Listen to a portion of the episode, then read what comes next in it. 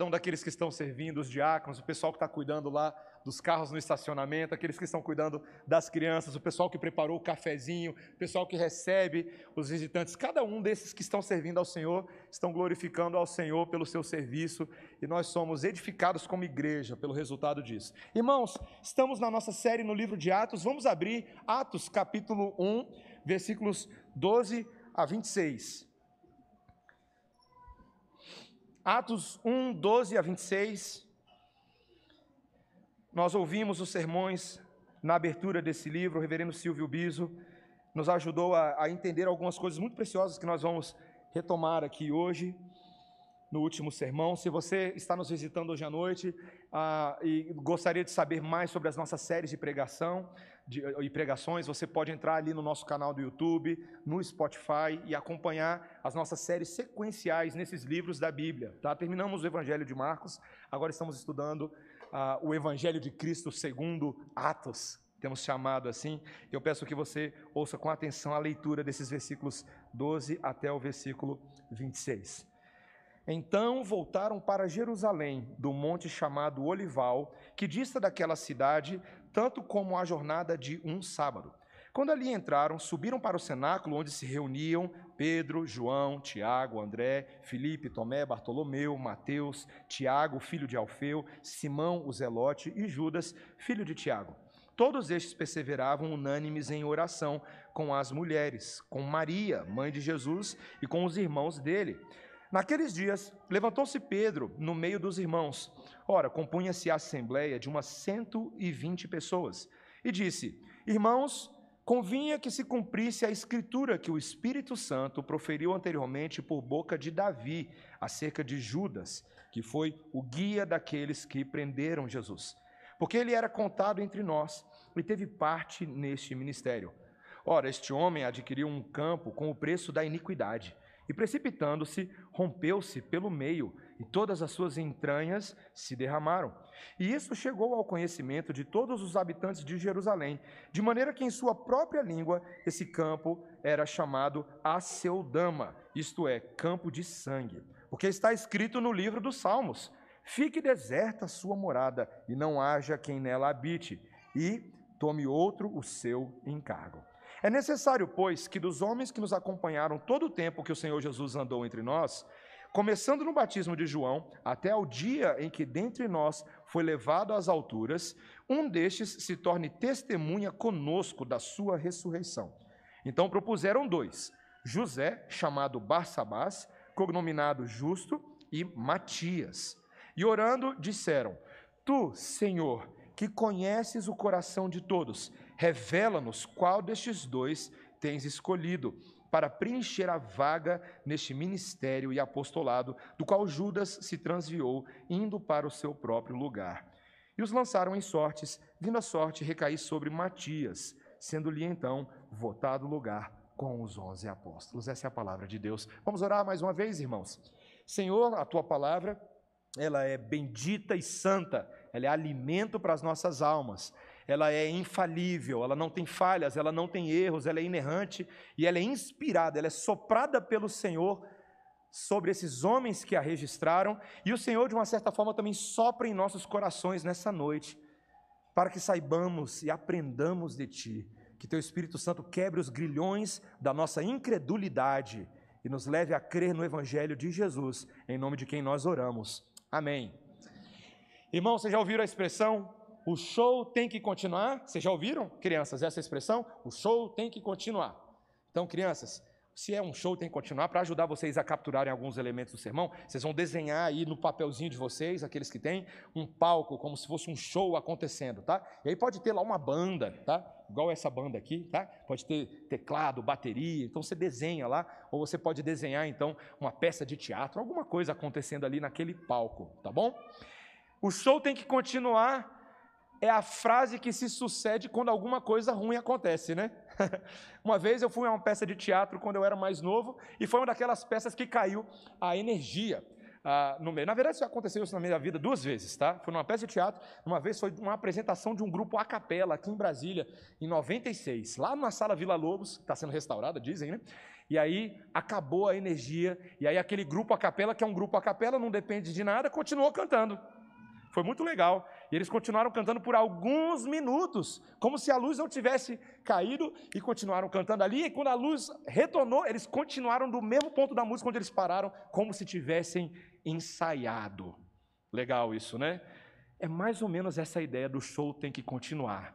Alguém tem que assumir o bastão, alguém tem que seguir em frente, mesmo quando tudo parece que desmoronou. E aqui no caso de hoje, como veremos nesse texto, quando parece que o auge de um grande líder alcançou o seu ápice e não há nada mais que se possa fazer se não deixar aquele ciclo terminar, o texto vai nos mostrar que a obra do Senhor continua. Ela continua, meus irmãos. E o Deus que começou a obra e levanta grandes momentos é o Deus que se compromete a ajudar o seu povo a dar continuidade à obra. Às vezes, meus irmãos, é difícil. Às vezes o show que era tocado antes, ele ele estava indo tudo muito bem, mas alguma tragédia acontece, algum problema grave. Ministérios podem ter homens que entram em processo de escândalo. Aquele momento de lua de mel de ministérios podem passar. A obra missionária que está sendo feita com tanta alegria, avivamentos podem chegar ao final. Mas de alguma maneira a obra do Senhor continua até o dia que ele voltar para resgatar a igreja. E o livro de Atos, a maneira como ele começa, ele começa parecendo que era um fim, mas na verdade é um início, é um novo início, é uma continuidade. Nesse texto de hoje, meus irmãos, nós vamos aprender aqui sobre a continuidade da obra do Senhor por meio da sua igreja, e o Senhor nos ensina aqui características iniciais dessa igreja que está se formando ali, a igreja primitiva do livro de Atos, que é, na verdade, um modelo de continuidade que eu e você devemos ter. Olhar para frente, olhar para o que Deus está fazendo. E nós vamos ver aqui três lições sobre a continuidade da obra do Senhor. A importância de continuar perseverando em oração é a primeira coisa que nós vamos ver. A importância de continuar não ignorando as ameaças do pecado, segunda coisa que vamos ver. E a importância de continuar quando Deus levanta líderes para mobilizar a sua igreja. Tá? Então nós vamos ver essas três áreas. Primeiro, essa perseverança unida em oração. Perseverança unida em oração. Meus irmãos, ali o reverendo Silvio Biso, e você que está lendo o livro de Atos, a gente incentiva que você leia o livro de Atos. Você tem no início desse livro um dos registros dos momentos mais gloriosos na vida cristã e na história da redenção. O momento em que Jesus subiu aos céus. Um momento que ah, cujas algumas palavras que antecederam foi a promessa de que aqueles discípulos receberiam o Espírito Santo e quando o Espírito viesse, eles seriam testemunhas em Jerusalém, em Judéia e Samaria e até os confins da terra para dar testemunho de Cristo. Essas foram as últimas palavras de Jesus aos seus discípulos e então ele subiu aos céus e enquanto eles observavam ali é o que nós lemos na palavra de Deus, ele desapareceu numa nuvem, atrás de uma nuvem, e então dois anjos, dois homens vestidos de branco aparecem e dizem: Galileus, por que vocês estão aí parados olhando para o céu? Este mesmo Jesus que vocês viram sendo levado para o céu, tão certo quando ele subiu, ele voltará. Tão misteriosamente quanto partiu, um dia ele voltará. E ali, naquelas palavras, a continuidade estava sendo estabelecida. Porque veja, meus irmãos, você está vendo o maior espetáculo da terra, né? O seu mestre, a quem você ama, que havia ressuscitado dos mortos, subindo. Aí você está pensando, e agora? O que, que eu faço da minha vida, né? Ele foi embora. Mas era isso que esses homens estavam antecipando. O show tem que continuar. Porque Jesus, na verdade, sim, ele havia ido embora fisicamente. Mas ele havia prometido lá na grande comissão, eu e você lembramos disso em Mateus 28 e Lucas 24. Ele disse: Eis que estarei convosco todos os dias. Havia uma promessa, o Espírito viria. E então esses discípulos, agora no versículo 12, veja aí, versículo 12. Então voltaram para Jerusalém, do monte chamado Olival. E quando eles voltam, o texto faz questão de registrar quem são essas pessoas que estão voltando. No versículo 13, a gente tem a lista, a mesma lista daquele que encontramos lá em Lucas 6, os discípulos que haviam sido chamados por Jesus, estão todos aí, menos um. Menos Judas, o Iscariotes, Judas de Kerioth, de Iscariotes, aquele que havia traído Jesus. Já vamos falar sobre isso. Mas estão aí, então, os onze, e também há registro das mulheres que estavam acompanhando o ministério de Jesus. Veja o versículo 14, fala das mulheres, fala de Maria, mãe de Jesus, e dos irmãos de Jesus. Ou seja, que informação interessante, né? É bem legal você lembrar que a família de Jesus estava engajada. Aquela mesma família que lá em Marcos, no primeiro momento, falou: Vamos lá pegar Jesus, porque ele está louco, está lá na casa pregando, vamos arrancar ele da casa, ele está maluco. Veja que transformação nessa família, não é? Agora eles estão unidos. O texto nos diz no versículo 14 que todos estes, veja aí, versículo 14, todos estes perseveravam unânimes em oração. Três conceitos aí muito importantes. Primeira coisa, perseveravam. Eles insistiam, eles continuavam, eles sabiam que havia algo que deveria continuar. Segunda palavra, unânimes. Havia uma unidade entre essa equipe de discípulos uma única forma de pensar, eles estavam buscando uma uniformidade em torno de Cristo, em torno do reino. E qual é o veículo pelo qual eles estão perseverando unânimes? Orando. Perseverando unânimes em oração. Meus irmãos, essa é a maneira como eles estão é, perseverando pelas promessas de Deus. Veja, lá no versículo 4, havia sido dito que eles esperassem pela promessa do Pai. Qual que era essa promessa? Que o Pai enviaria o Espírito Santo. Eles deveriam esperar. Mas você percebe que eles, essa espera deles não é uma espera passiva. Eles não estão assim de braço cruzado, meio preguiçosos, assim, sabe? Ah, vamos ver o que vai acontecer aí. Não. Meus irmãos, na Bíblia, esperar não é uma postura de preguiça ou de impaciência, é uma postura ativa de comprometer o nosso espírito com as promessas de Deus, e a, e a oração é um veículo disso. Eles estão aqui, ó. Veja, você percebe que isso aqui é um, é um microcosmo do que essa igreja se tornaria alguns dias logo na frente. É o início da igreja primitiva do livro de Atos. E esse início, meus irmãos, é um início de um grupo de vigilantes. Vigilantes, eles estão aprendendo a vigiar, a esperar no Senhor segundo a própria palavra da promessa que ele deu. Meus irmãos, como é importante aprendermos a vigiar e a esperar juntos em oração. Eu diria principalmente se uma igreja quer unidade entre os seus líderes, essa igreja precisa fazer com que os seus líderes orem juntos.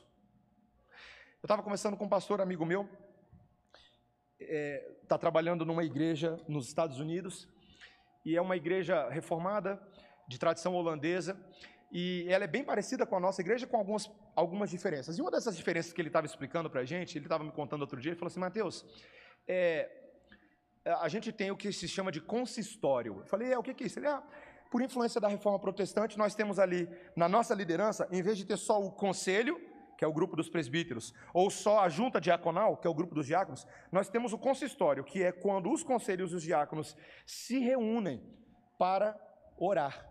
falei, é mesmo, me conta mais. Ele falou, é o que a gente faz uma vez por mês, no início do mês, nós temos ali uma reunião dos presbíteros com os diáconos, e o objetivo dessa reunião é para que ali, uma vez apresentados os problemas da igreja, as, as lutas que nós temos passado individualmente, as famílias da igreja, nós possamos juntos nos quebrantar diante do Senhor. Eu falei, uau. Quando o problema se levanta para atribular a igreja, o problema passa a ter um problema. Os líderes da igreja que se levantam para enfrentar um problema. Meus irmãos, se nós queremos que a igreja seja uma igreja de oração, começa conosco, viu, líderes? Pastores, presbíteros, diáconos e lideranças da igreja.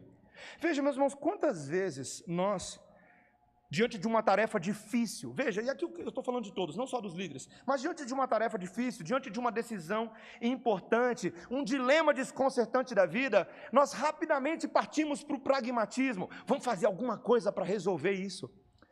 Mas quão poucas vezes nós falamos alto lá, vamos primeiro parar juntos e orar por essa questão. Eu estou falando de nós como líderes da igreja, líderes de cada uma das áreas. Vamos supor vocês que trabalham com as crianças da igreja, Vocês que são os professores das crianças, a liderança das crianças, quantas vezes surge lá um problema, uma dinâmica com uma criança mais desobediente, ou enfrentando alguma dificuldade emocional, psicológica, espiritual, ou alguma família que está tendo dificuldade? Quantas vezes a gente vai lá e tenta fazer alguma coisa para resolver o problema, mas a gente não para e fala assim: vamos orar por essa criança? Quantas vezes os, os jovens da igreja, viu, jovens? Mocidade, ah, os nossos trabalhos com jovens adultos, a gente está vendo ali o pessoal do vôlei, viu o pessoal do vôlei? Você fica sabendo de um problema que aconteceu com alguém do grupo, alguma dificuldade, alguém que está se desviando do evangelho, alguém que está fraco na fé, alguém que está postando coisa que não deveria no Instagram. E aí, às vezes, a gente já quer tentar resolver com as nossas próprias mãos, mas a gente não para para orar, como líderes, por aquelas pessoas. Meus irmãos, como pastor presteriano que crê na palavra de Deus e tem experimentado muita coisa, eu queria falar uma coisa para a igreja.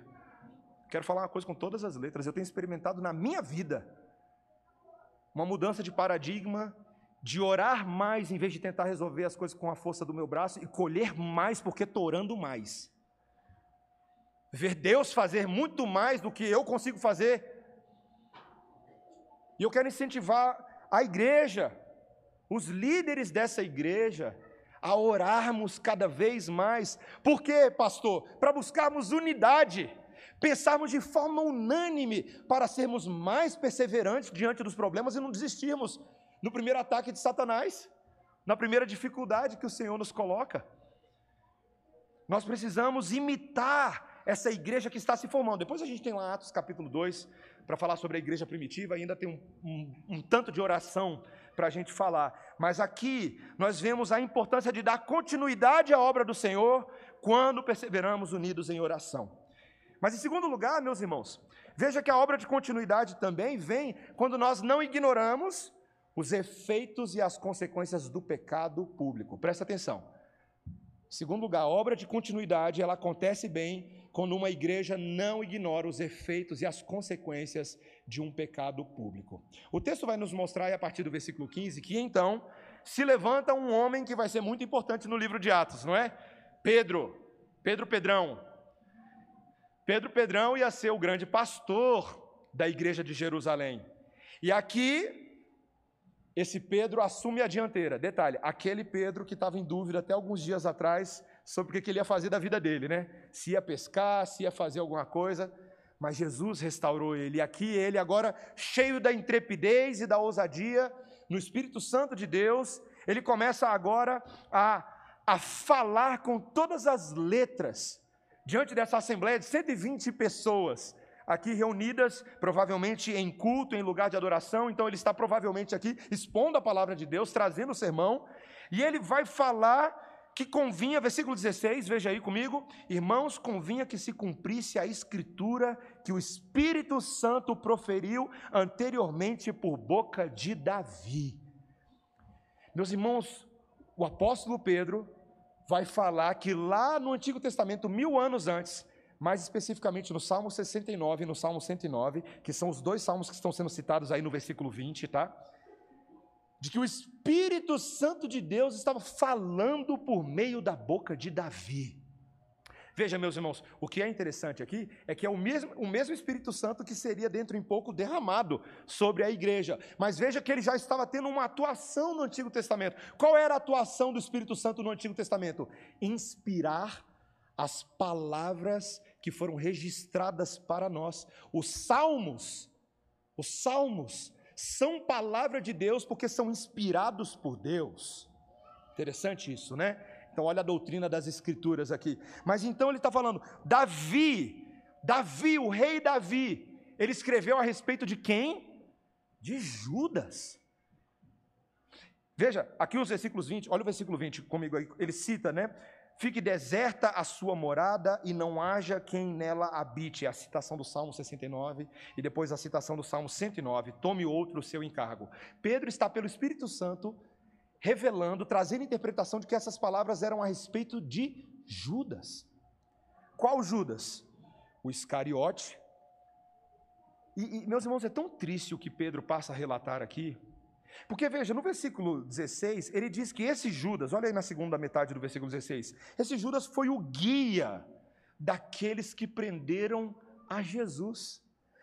é, a, a, a, ironia dessas palavras me assusta, porque esse mesmo Judas, de uma certa forma, num certo momento, havia sido um guia de cegos ao levar a pregação do evangelho a pessoas quando ele estava pregando em nome de Jesus, não é? Mas agora ele era um guia de traidores, de corruptos que prenderam Jesus. Ele tinha sido contado entre os discípulos e teve parte nesse ministério, porém, porém foi tomado pela maldade. E o texto diz aí, versículo 18, né, ele começa a relatar: este homem adquiriu um, um campo. Aqui, meus irmãos, só para a gente lembrar, que esse dinheiro que adquiriu um campo foi uma compra indireta que Judas fez. Não foi Judas que chegou lá e fez uma compra, não. Ele deu 30 moedas para aqueles homens, lembra? E aqueles homens foram lá e compraram um campo. Os sacerdotes, esse registro está lá em Mateus 27. E Judas, então, é, esses sacerdotes que compram o campo do oleiro com dinheiro de Judas, como se fossem procuradores, com o mesmo efeito de Judas, como se ele tivesse feito aquela compra. Mas esse campo, meus irmãos, se torna um campo de maldição. Judas aceitou o suborno maldito e nesse pequeno terreno ele teve um fim trágico.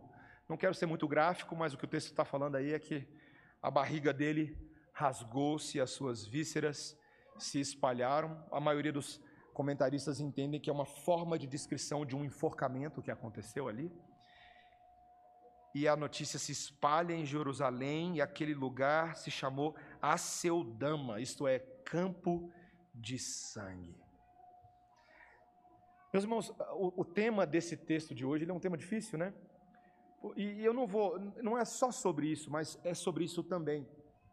Porque é claro que na nossa sociedade hoje muito se discute sobre o suicídio, né?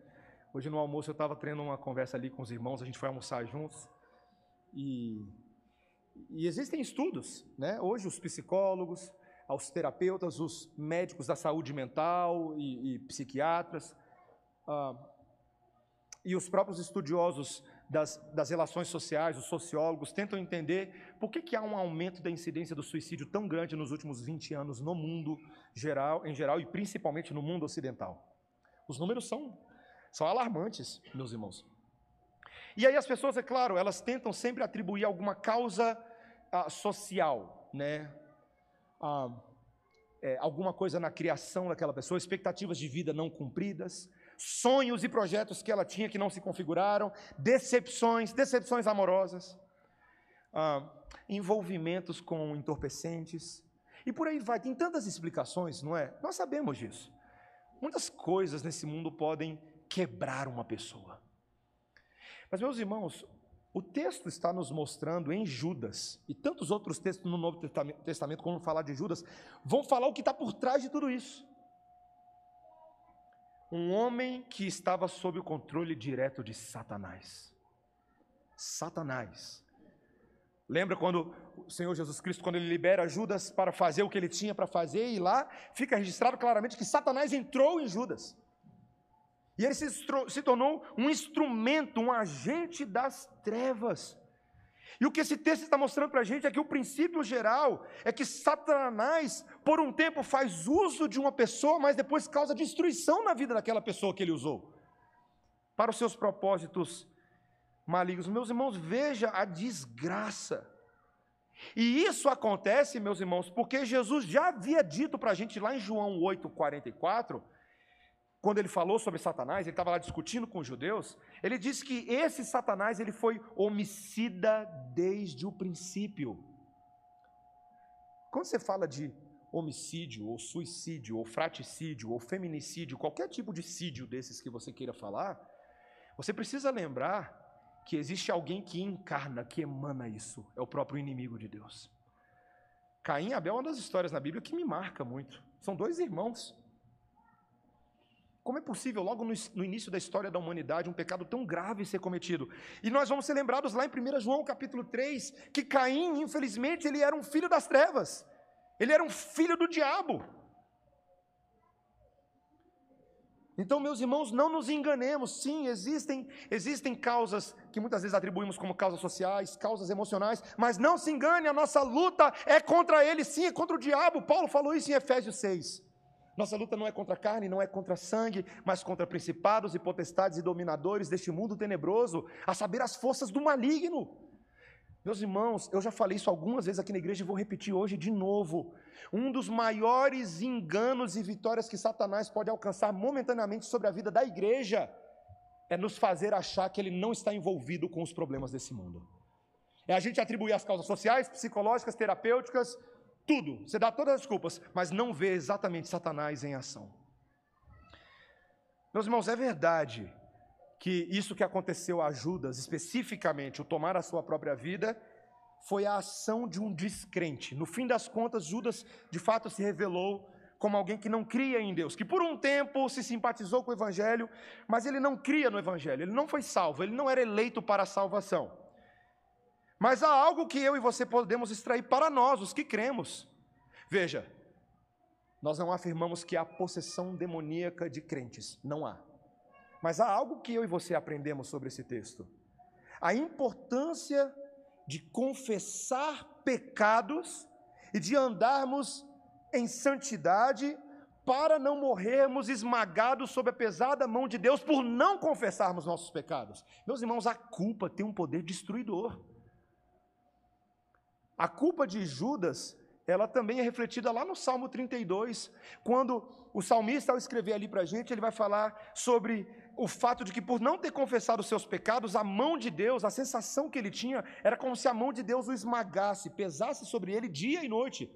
Os ossos dele estavam se tornando em sequidão de estio, esmigalhados, porque ele estava vivendo uma vida sob o peso da culpa, e Deus não nos chamou para vivermos sob o peso da culpa. E Deus, meu irmão, minha irmã, te dá um mecanismo para você se livrar da culpa. Sabe qual é o mecanismo? Confessar os seus pecados àquele que carregou toda a nossa culpa. Para que eu e você, sendo crentes, não flertemos com um ser, um Judas, por um tempo da nossa vida. Para a gente não viver se arrastando, meus irmãos, a pior coisa a pior coisa que pode acontecer na vida de um crente, sabe o que, que é? É ele viver se arrastando. Ele não tem coragem de ir para a igreja, ele não tem coragem de encontrar com os irmãos da igreja, ele não tem coragem de orar, ele não tem coragem de ler a Bíblia, sabe por quê? Porque ele está se arrastando na lama dos pecados dele todos os dias. Meus irmãos, não é para ser assim. Crente tem, meus irmãos, a, a, habilidade, a alegria e a vitória em Cristo de confessar e saber que em Jesus nós temos o perdão dos nossos pecados. Para que eu e você não vivamos enlameados. E, e, você percebeu aqui o detalhe, a informação de que Pedro diz que, que a, a, a maneira como a, a, a informação de que Judas havia morrido chegou ao conhecimento a todos os habitantes de Jerusalém. Significa, meus irmãos, que aquele pecado se tornou público e trouxe tristeza ao coração de toda uma comunidade. Quando eu e você tomamos conhecimento, meus irmãos, de que certos pecados estão, estão alcançando um grande número de pessoas, ou que a vida de uma pessoa está se transviando, isso deve trazer tristeza ao nosso coração, isso deve aumentar o nosso temor a Deus. E aqui eu vou fazer um comentário muito sério, irmãos. Porque se até mesmo alguém que era um discípulo dos doze de Jesus aconteceu isso, Poderia acontecer com qualquer pessoa. Líderes de ministérios. Infelizmente, nós temos ouvido notícias que nos entristecem muito, não é, meus irmãos? Aqui no Brasil, nos Estados Unidos, pastores renomados, consagrados, tomando as suas próprias vidas, por motivos às vezes que fogem ao nosso entendimento. A gente, às vezes a gente não sabe o que está acontecendo. Mas toda vez que eu ouço uma notícia dessa, meus irmãos, duas coisas têm que acontecer com o meu coração e com o seu coração também. Primeiro, a gente tem que se entristecer. A gente tem que se entristecer. Há lugar para a tristeza na vida cristã e a se entristecer, porque por meio dessas coisas, muitas vezes o nome de Cristo ou o Evangelho de Cristo sofre ataques e nós devemos nos entristecer pela vida dessas famílias que ficam para trás. Eu fico pensando muito nessas esposas de pastores, nesses filhos de pastores. Lembre de orar pelas esposas de pastores e filhos de pastores, viu, meus irmãos? Ore. E eu peço que vocês façam isso por mim mesmo, viu? Eu, eu sei que vocês oram por mim, mas eu posso pedir uma oração diferente? Orem pela Débora, orem pelos meus filhos, orem pela Tati, orem pela Gigica, pela Bárbara, pela Bia, lá na Europa, pelas filhas do Silvio. Orem pela família do Quaresma, orem pela família dos presbíteros da igreja. Meus irmãos, vocês já ouviram aquela sina de filho de pastor, de filho de presbítero? A gente rejeita esse negócio aqui. A gente não gosta dessas coisas aqui, não. A gente não vai pelas estatísticas. Mas para a gente não se tornar estatística, a gente tem que orar. A igreja tem que orar. A igreja não pode brincar com Satanás, igreja. A gente tem que orar e orar cada vez mais uns pelos outros, assim como os pastores são chamados a orar por vocês. E nós temos buscado fazer isso. Orem também pelos líderes de vocês. Terceiro e último lugar, meus irmãos. Vamos recapitular. A obra tem continuidade quando a gente não ignora o efeito do pecado e suas consequências na vida comunitária. A obra continua quando nós perseveramos unidos em oração. E em último lugar, igreja, em último, terceiro e último lugar, a obra do Senhor vai ter continuidade quando Deus realmente se levantar os novos líderes para carregar o bastão da doutrina. Tendo dito tudo isso sobre Judas, então Pedro fala, versículo 21, veja comigo a leitura do versículo bíblico. É necessário, pois, que dos homens que nos acompanharam todo o tempo que o Senhor Jesus andou entre nós, começando no batismo de João, até o dia em que dentre nós foi levado às alturas, um destes se torne testemunha conosco da sua ressurreição. Pedro vira para esses ouvintes, esses 120 e fala: Deus ordena que nós substituamos aquele que se perdeu. É necessário repor o quadro. Meus irmãos, isso é tão importante no livro de Atos, esse grupo desses doze apóstolos. Eu vou explicar já já um pouco mais sobre isso, mas veja que Pedro agora vai falar que para escolher um novo apóstolo você não vai usar qualquer critério.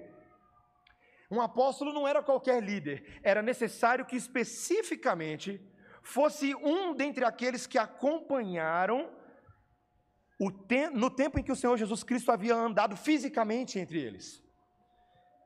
E ele dá, um, ele dá aqui um, um, período temporal bem específico, né? Começando no batismo de João até o dia em que Jesus subiu aos céus. Nós precisamos de um dos homens que esteve andando conosco durante esse período. Por quê? Porque ele vai se tornar uma testemunha conosco. Essa explicação é muito importante, meus irmãos. Um apóstolo era uma testemunha ocular, era alguém que presenciou os fatos, as palavras, o poder, os sinais, os prodígios de Jesus. Era alguém que viu Jesus morrendo, era alguém que viu Jesus ressuscitando, é alguém que viu Jesus subindo aos céus. Sabe, meus irmãos, ah, eu fico pensando no tipo de, de pessoa que era um apóstolo, né?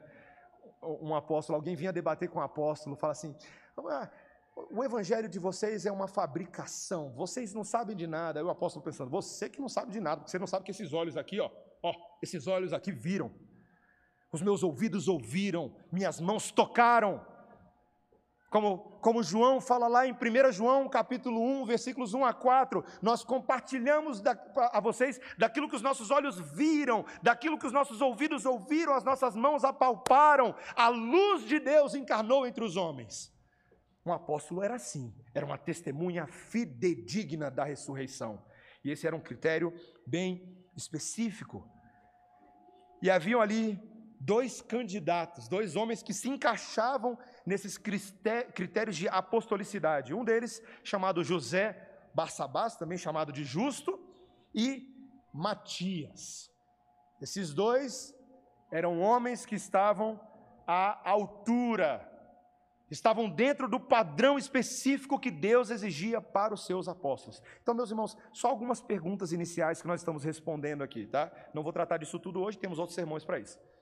Primeiro, meus irmãos, que nem todo mundo é apóstolo, não, tá? Hoje em dia tem um movimento apostólico aí, né? Não. Uh -uh. Não tem, tá?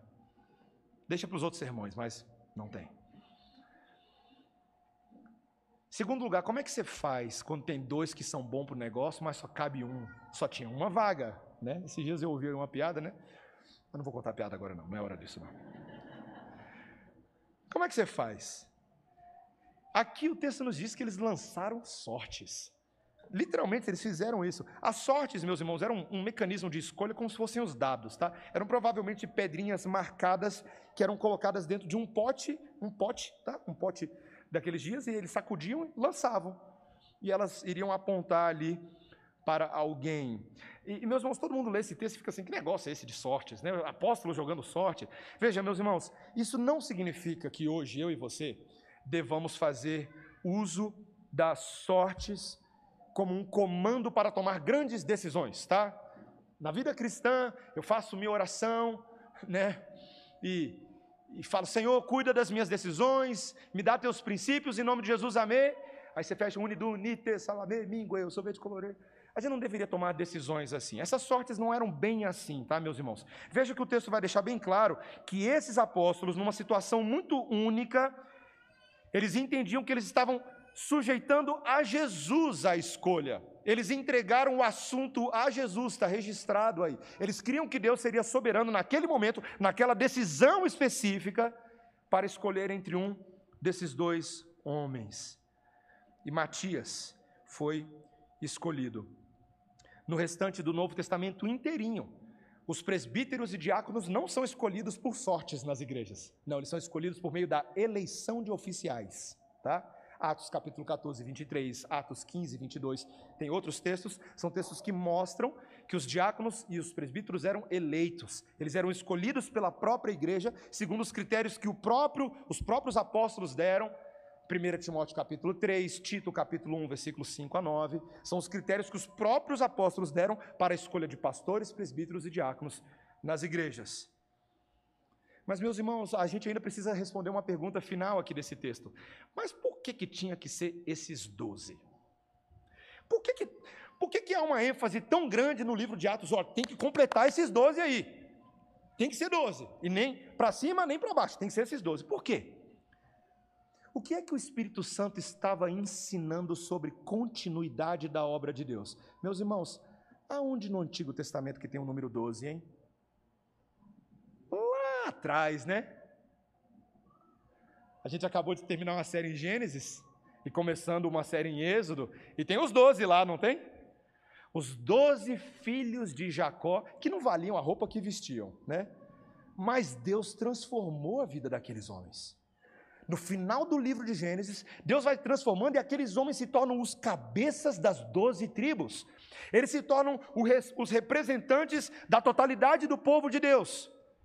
A Bíblia joga na conta daqueles doze como se fossem assim os representantes. Todo o povo de Deus está dentro dessas doze tribos aqui, as tribos de Israel. E meus irmãos, Deus tem o interesse de que nós percebamos a continuidade entre aquilo que Ele começou lá no passado e o que Ele está fazendo hoje. A obra de Jesus, meus irmãos, era a continuidade do início daquela igreja do Antigo Testamento que agora em Jesus, em Jesus, encontra a sua plena expressão, a sua plenitude.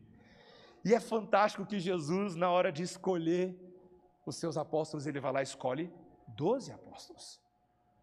Para que qualquer judeu que estivesse ouvindo a pregação do Evangelho se lembrasse do que Jesus faz. Jesus é o novo Moisés. Jesus é o novo Abraão. Jesus é o novo profeta, sacerdote e rei que faz o que Davi não fez, o que Samuel não fez, o que José não fez, o que Josué não fez.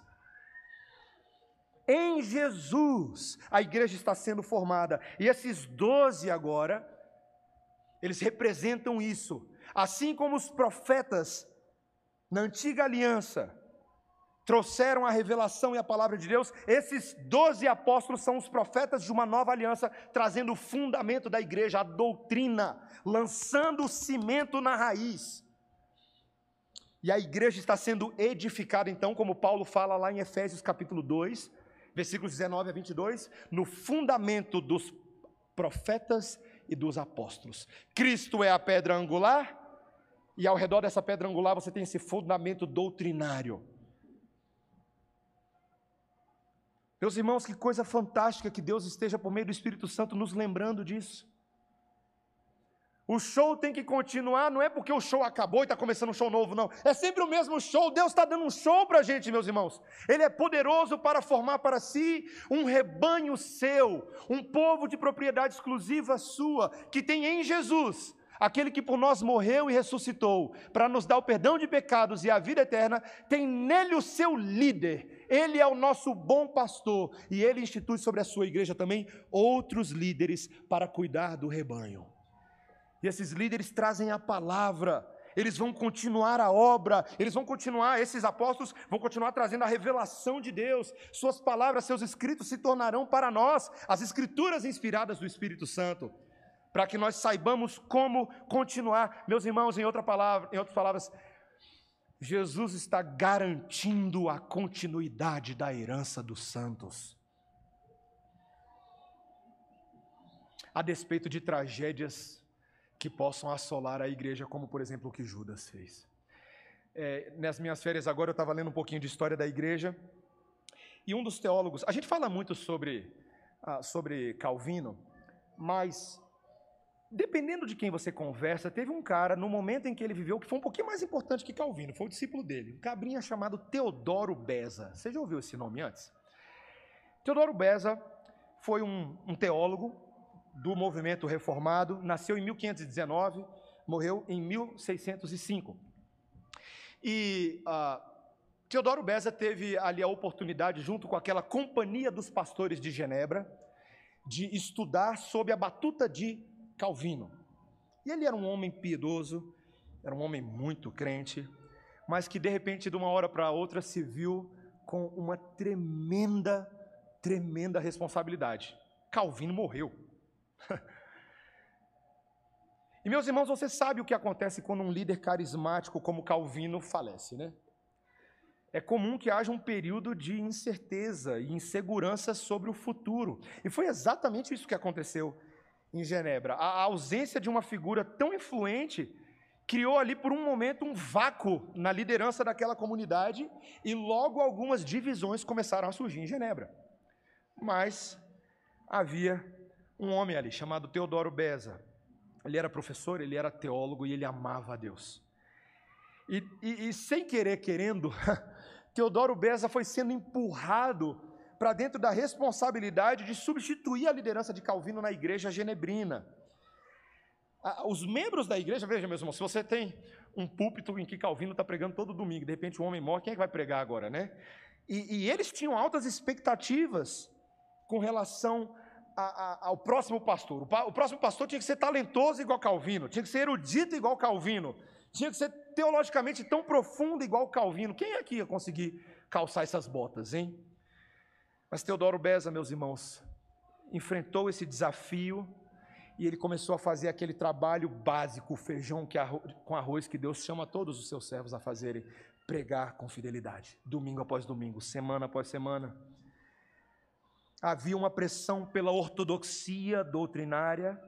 A igreja de Genebra era conhecida por resistir às influências católicas e outras correntes teológicas.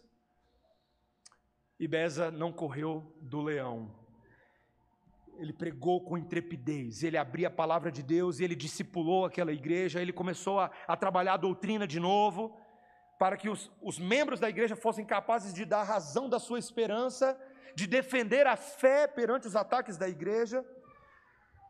Haviam questões administrativas, haviam grupos sectários, havia oposição de outras facções religiosas que, por inveja e competição, não queriam o avanço do trabalho em Genebra, o governo de Genebra estava enfrentando dificuldades e eram hostis à pregação do Evangelho, mas, meus irmãos, Deus usou a vida de Teodoro Beza. E aí alguém, num determinado momento, teve coragem de perguntar, um dos alunos de Teodoro Beza, numa sala de aula, perguntou assim: professor, como você tem coragem? Como você tem coragem de fazer tudo o que você está fazendo hoje? E aí Teodoro Beza, ali numa, nessa aula de teologia sistemática, ele vira e diz: Veja, na verdade eu não tenho coragem nenhuma. Eu me, e ele abre o coração com a turma, ele fala: Eu me sinto fraco, pequeno, incapaz. Mas eu sirvo aquele que é o Deus todo-corajoso. E Beza faz uma defesa de quem Cristo era perante a turma. Cristo é aquele que prometeu encher de coragem os seus servos, porque, e aí Bez afirma, porque a igreja pertence a ele, não a mim. A igreja que continua e que avança e que triunfa sobre as trevas não pertence ao pastor, ao líder, ao apóstolo, ao Mateus, ao bispo, ao quaresma, aos presbíteros, aos líderes religiosos em Brasília, sejam presterianos, batistas, metodistas, anglicanos, assembleianos, não pertence a nós. A igreja pertence àquele que tem poder para fazer a obra continuar, a Jesus Cristo de Nazaré, que morreu e ressuscitou. A igreja pertence a ele. E é o poder da ressurreição de Cristo que ressuscita pessoas que continuam de pé. Meus irmãos, Beza, Philip Melanchthon, John Knox, Wycliffe, John Huss, Martinho Lutero, Catarina Vombora, Idelete de Buri, Todos os homens e mulheres que Deus levantou ao longo da história eram fracos, pequenos e limitados e não tinham coragem em si. Mas se tornaram quem se tornaram, se tornaram os líderes da igreja, carregando o bastão da doutrina por causa do interesse que Cristo tem na continuidade da sua obra. Não importa se Jesus nos deixou em corpo físico, não importa se um traidor parece que alcançou o sucesso, Deus prometeu que a sua igreja continuaria até o dia que ele mesmo voltasse para resgatar a igreja. E é com base nesse poder e nessas promessas que nós estamos aí avançando até hoje, né, não, gente? Dois mil anos depois. Né, o que vocês estão fazendo aí agora e eu estou fazendo aqui? Estamos avançando. Quantos ao longo da história da igreja tentaram profeticamente predizer que a igreja, os cristãos teriam seu fim. Fizeram isso no século I, fizeram no século II, fizeram no século III, fizeram no século IV. As heresias que atacavam a igreja, as, as facções internas, os concílios que muitas vezes não conseguiam bater o martelo, falavam assim, não, essa igreja. Aí depois a gente tem o problema da igreja católica, por meio das, das heresias que foram introduzidas, da perpetuação de dogmas humanos em lugar da palavra de Deus, e ao longo de toda a história, Sempre houve alguém para dizer, viu, a igreja vai morrer, viu, a igreja vai morrer, viu, a igreja vai morrer. Meus irmãos, não tem como a igreja morrer, porque a igreja está ressuscitada. Não tem como. E aquele que ressuscitou a igreja, ressuscita líderes para continuar a igreja. E é assim que funciona, meus irmãos.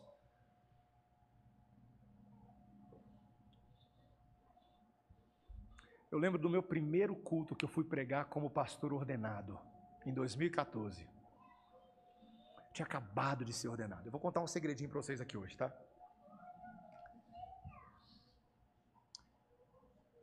Alguns dias antes de eu ser ordenado, eu lembro que eu, eu preguei um sermão. E meus irmãos, não foi um bom sermão, não, sabe? Abrindo o coração de crente para quem está aqui, sabe? Foi um sermão meio vagabundo, assim, sabe? E aí, um amigo, pastor, teve coragem de fazer uma coisa que pastores têm que fazer de vez em quando uns pelos outros. Ele me chamou na responsa. Ele me chamou naquela semana que eu havia pregado o sermão. Ele estava presente no dia que eu preguei o sermão. Ele fala assim: Vem aqui, Mateus. Foi bom, não? Se ele tivesse falado só isso, eu acho que aguentava, mas o que ele falou na sequência doeu bem mais. Ele olhou nos meus olhos e falou assim: Mateus, você não representou a Cristo com fidelidade. Meus irmãos, eu estava perto de ser ordenado como pastor. Não era assim, eu não era iniciante de, de estudo de teologia. E aí ele, com muito amor, com muita graça, falou a verdade e pontuou elementos do meu sermão que ele julga que eu não tive precisão teológica. E outros, alguns exemplos que eu havia dado no sermão. Meus irmãos, eu acho que foi uma das piores conversas da minha vida. Piores conversas da minha vida. Foi muito ruim, meus irmãos. A sensação foi de desistência automática, tá? E aí eu ah, recebi aquelas palavras, chorei muito aquela semana e me preparei naquela semana, porque, afinal de contas, a minha ordenação estava chegando, o meu sermão de prova. Imagina se eu ouvir essa crítica na boca do seu sermão de prova que você vai pregar. E aí eu pedi ao Senhor misericórdia, preparei o meu sermão de prova, preguei, fui aprovado. E aí eu lembro que passado alguns domingos, então eu tive a oportunidade de, no início de janeiro de 2015 de pregar o meu primeiro sermão como pastor ordenado. E meus irmãos, eu estava tremendo. Eu estava morrendo de medo. Meus irmãos, eu sou moreninho pretinho assim, né? Eu estava branco. Estava branco. As minhas articulações doíam. Porque até aquele momento eu ainda estava, eu, eu tinha acabado de ser ordenado, eu estava com medo de exercer o ministério da palavra. Eu falei, eu não sei se eu sou suficiente para essas coisas. E eu estava assim, né? Estava ali terminando a música do louvor e eu estava prestes a, a subir para o púlpito. E aquele pastor o mesmo pastor que havia me admoestado, percebendo o meu estado emocional e de nervos, ele chega do meu lado e ele me dá um abraço antes de eu pregar. Ele fala assim no meu ouvido: Vai, cara! Você está aqui no poder de Jesus, então prega a Jesus. O mesmo pastor que havia chamado a minha atenção. E ali naqueles dias eu descobri o segredo do ministério pastoral. Eu descobri como é que um pastor pode ser pastor, como um presbítero pode ser presbítero, como um diácono pode ser diácono, e como qualquer pessoa pode ser um líder dentro da comunidade da fé. É em Jesus, por Jesus e para Jesus. A força, o poder e a coragem não estão no servo, estão naquele que chamou o servo e aquele que chamou a serva. Pai, mãe, você é chamado para liderar os seus filhos hoje. Tem horas que você olha para os seus filhos e fala assim: quero não, quero não, hum, hum, hum, quero não. É muito difícil, Senhor. Às vezes você está trabalhando em alguma área aqui na igreja e você tem que lidar com um problema de um subalterno, de alguém que está ali trabalhando sobre você e está dando problema e você não quer resolver, não é comigo isso, eu vou jogar lá na conta do pastor, não tem nada a ver com isso aqui não.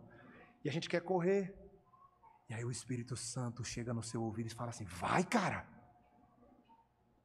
Jesus vai te ajudar. É no poder de Jesus. É Ele que botou você nesse lugar. Ser forte e corajoso, Josué. Ah, Senhor, mas está difícil.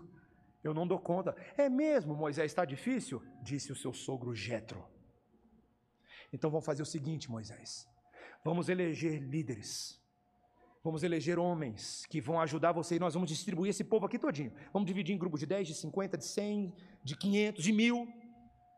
E a gente vai distribuir. E não vai ficar tudo no seu ombro, não. Tem horas que vai ter que ser você que vai levantar a mão mesmo. Você vai ter que botar a mão, mas vai ter gente segurando na esquerda e na direita. Né? Lá que foi composta a música, para a direita, para a esquerda. Eles vão te ajudar. Eles vão te ajudar. Porque o Senhor da igreja conduz a igreja distribuindo o trabalho entre os seus líderes. O sistema presbiteriano é baseado na palavra de Deus, é um sistema conciliar, em que várias pessoas atuam juntos conciliarmente em grupos, tomando decisão. E assim Cristo age neles e por meio deles. Meus irmãos, a igreja do Senhor não para porque Ele continua até hoje levantando homens, levantando mulheres também nas posições para as quais elas são chamadas a atuar para provar que o poder do Espírito Santo é maior do que as nossas fraquezas e limitações. E eu pergunto, meu irmão, minha irmã, nesse momento na sua vida, na forma como como você chegou aqui, o show está continuando? Às vezes eu e você nos sentimos protagonistas muito pequenos e incapazes. Mas aí o diretor do espetáculo vira e fala assim: para com isso, o show tem que continuar. Você e eu não fomos trazidos para essa igreja apenas para recebermos do alimento semanal, mas a pergunta é: o que, que você está fazendo com o alimento? Porque se ele está chegando em você, parando em você, não está certo. Mas ele tem que ser através de você para conduzir outros a Cristo.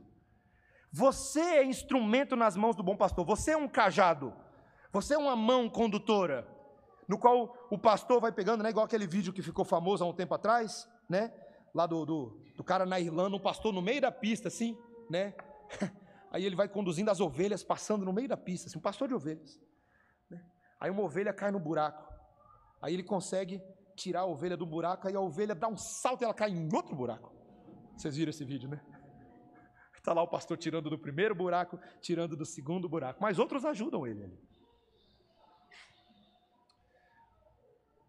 Todos nós precisamos uns dos outros para pastorearmos a nós mesmos, para aconselharmos uns aos outros. Então você é chamado a cumprir esse trabalho, de continuar carregando o bastão da doutrina junto com essa igreja. Você é chamado para orar pelos seus líderes. Ore pelos seus líderes, para que eles façam isso junto com vocês. E para que nós saibamos reproduzir esse modelo que estamos fazendo aqui, ou tentando fazer, tentando fazer para que outros olhem as nossas boas obras, como Jesus falou, e nos imitem. A gente tem que buscar fazer isso porque a Bíblia manda.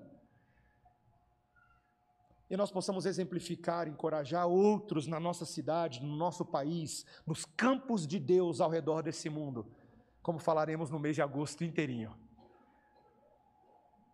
para levar o Evangelho a muitos perdidos. Que o Senhor nos capacite, meus irmãos, no poder do Espírito Santo, a cumprirmos esse chamado como igreja. Amém?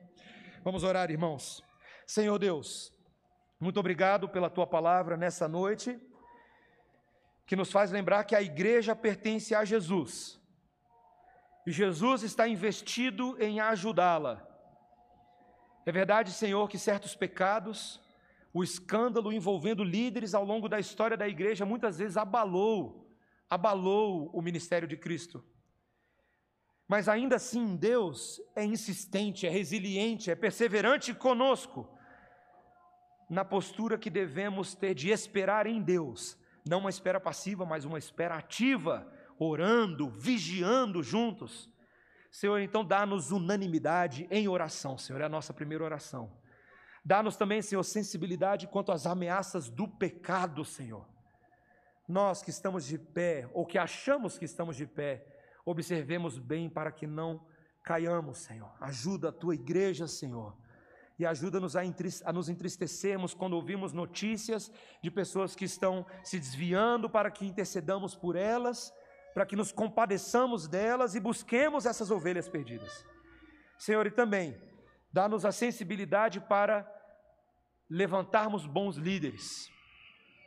Age sobre nós na liderança dessa igreja, Senhor nos pastores, presbíteros e diáconos, para que cada um deles, junto com suas famílias, esposas e filhos, sejam encontrados fiéis todos os dias. E cada um de nós que está sendo cultivado como líder de Deus, aonde quer que estejamos, no nosso trabalho, na nossa escola, na nossa própria casa, Senhor, que nós sejamos tomados por uma intrepidez especial no Espírito Santo. Quando estivermos desencorajados e desanimados, que o Senhor nos encha com a continuidade da obra daquele que ressuscitou dos mortos. Em nome de Jesus. Amém. Igreja, vamos ficar de pé.